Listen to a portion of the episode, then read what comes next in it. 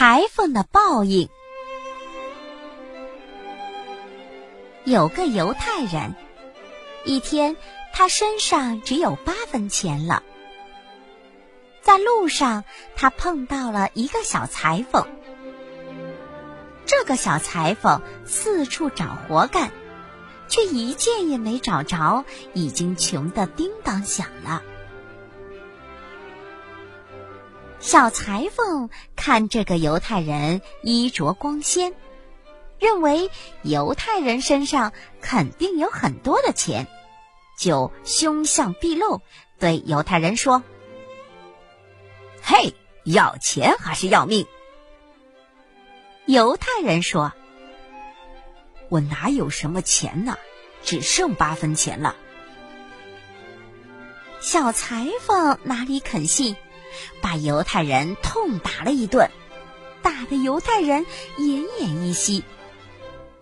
最后，犹太人对小裁缝说：“天上的太阳会揭露你杀了我的真相的。”说完，犹太人就死了。小裁缝搜遍了犹太人的身上，只发现了八分钱。犹太人果然没有撒谎，他把犹太人的尸体藏到了一丛树后面，又继续找活儿干。后来，他终于在一个小镇上找到了一份工作。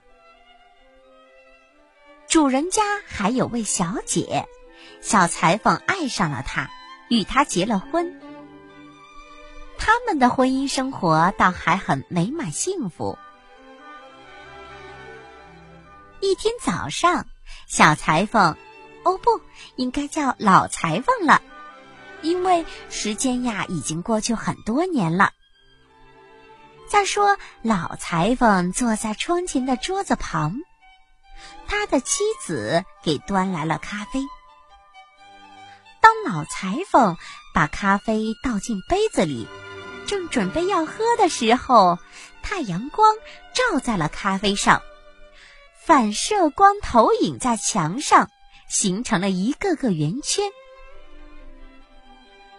老裁缝抬起了头，大吃一惊：“啊，太阳真要揭露真相了！”他的妻子就问了：“哎，你的话是什么意思呀？”老裁缝回答说：“我怎么能告诉你？”但是他的妻子却说：“如果你爱我，就该告诉我。”然后就缠着他，叫他告诉他。后来，老裁缝只得告诉妻子：许多年前，他为了生计到处奔波，碰到一位犹太人，就抢劫了他。犹太人在垂死前说：“天上的太阳会揭露你杀了我的真相的。”讲完后，老裁缝一再要求妻子不要讲出去，否则他的小命就没了。妻子答应了，可是他的妻子后来还是给他的一个好朋友说了。不到三天，裁缝很多年前杀了这个犹太人的事情就在整个小镇传遍了。法官知道后，把裁缝带到了法院。老裁缝终于得到了他应有的惩罚。